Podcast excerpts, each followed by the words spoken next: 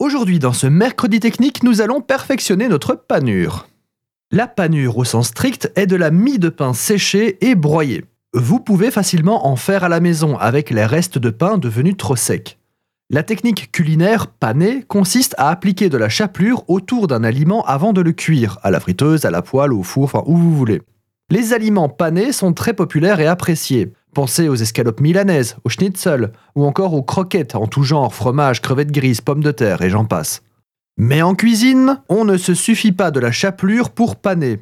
On sèche d'abord le produit dans la farine, on le plonge ensuite dans les œufs battus, puis dans la chapelure avant de cuire.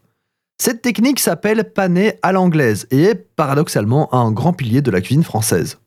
Pour la réussir, c'est très simple. Disposez vos trois ingrédients dans trois récipients propres et gardez à l'esprit de travailler avec une main qui trempera le produit dans la farine et la chapelure et l'autre main qui trempera dans les œufs. Cette technique de la main sèche et de la main humide vous préservera en grande partie de vous paner les doigts et de transformer votre plan de travail en une croquette géante. Pensez également à épicer l'un de vos ingrédients, que ce soit la farine, les œufs ou la chapelure. Vous pouvez également ajouter des épices un peu plus folles que le sel et le poivre à la chapelure afin de la parfumer et de lui donner une couleur, comme un peu de paprika par exemple. Quand vous enfarinez le produit, veillez bien à ce que la farine recouvre tout le produit et tapotez ensuite pour évacuer les excès qui peuvent s'agglomérer. Même chose pour les œufs et la chapelure. Si vous remarquez encore des trous après avoir passé la chapelure, vous pouvez recommencer l'opération entière et paner une seconde fois. C'est plus sécurisant, mais la croûte sera beaucoup plus épaisse, donc à choisir, je déconseille.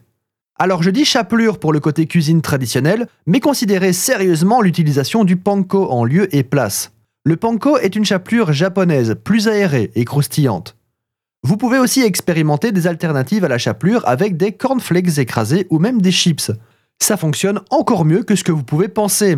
Et la seule limite est votre imagination. Je vous laisse digérer tout ça et à la semaine prochaine pour un nouveau mercredi technique.